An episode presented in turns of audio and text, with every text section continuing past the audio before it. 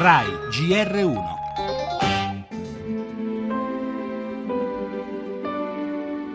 Dal primo momento ho sentito che dovevo venire tra voi, semplicemente per dire che vi sono vicino.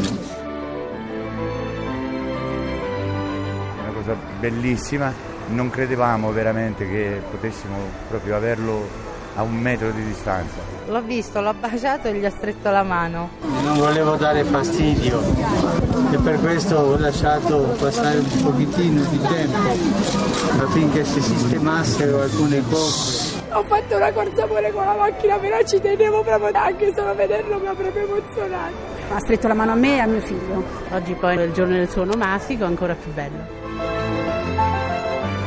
Nome della solidarietà allo stadio Scopigno di Rieti la partita del cuore vinta dalla Protezione Civile 3 a 2 sulla nazionale È cantante. importante nel momento in cui queste iniziative vengono portate a termine, sarà importante quando vedremo il risultato finale. Questa deve essere una partita della ripartenza, però ecco non ci chiamate più terremotati, noi siamo degli sfrattati a tempo. Che andiamo avanti, sempre c'è un futuro.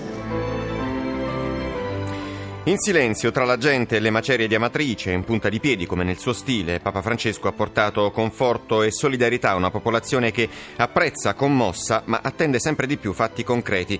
La giornata di Bergoglio nei comuni colpiti dal sisma dello scorso 24 agosto non può che essere un fondamentale momento simbolico per provare a immaginare un futuro, un domani che deve esserci, sempre. Avete sentito le parole del pontefice.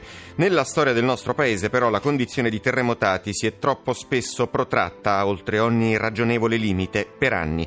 Quello che chiede il sindaco di Amatrice Pirozzi ieri a Rieti con Raul Bova tra gli organizzatori della partita del cuore. Dateci sì il vostro sostegno, ma anche una data per capire quando ricominceremo a vivere. Le altre notizie, documento di economia e finanza, Renzi e Padoan difendono la manovra, PIL all'1%, obiettivo ambizioso ma raggiungibile, dicono, critiche al DEF tuttavia arrivano da opposizione in minoranza Dem.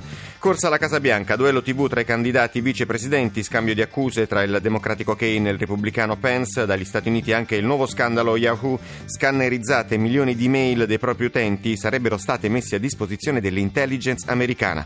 Cronaca, immigrazione, ancora vittime, recuperati 28 cadaveri nel canale di Sicilia, il caso Cucchi. Secondo il perito del GIP il giovane sarebbe morto per una crisi epilettica, ma la famiglia non ci sta, l'ha ucciso il pestaggio. E ancora torneremo sul mistero dell'identità della scrittrice Elena Ferrante, vedremo gli ultimi sviluppi. Musica e cinema, tre grandi concerti da oggi a venerdì a Roma del due volte premio Oscar Ennio Morricone, poi lo sport, domani la nazionale.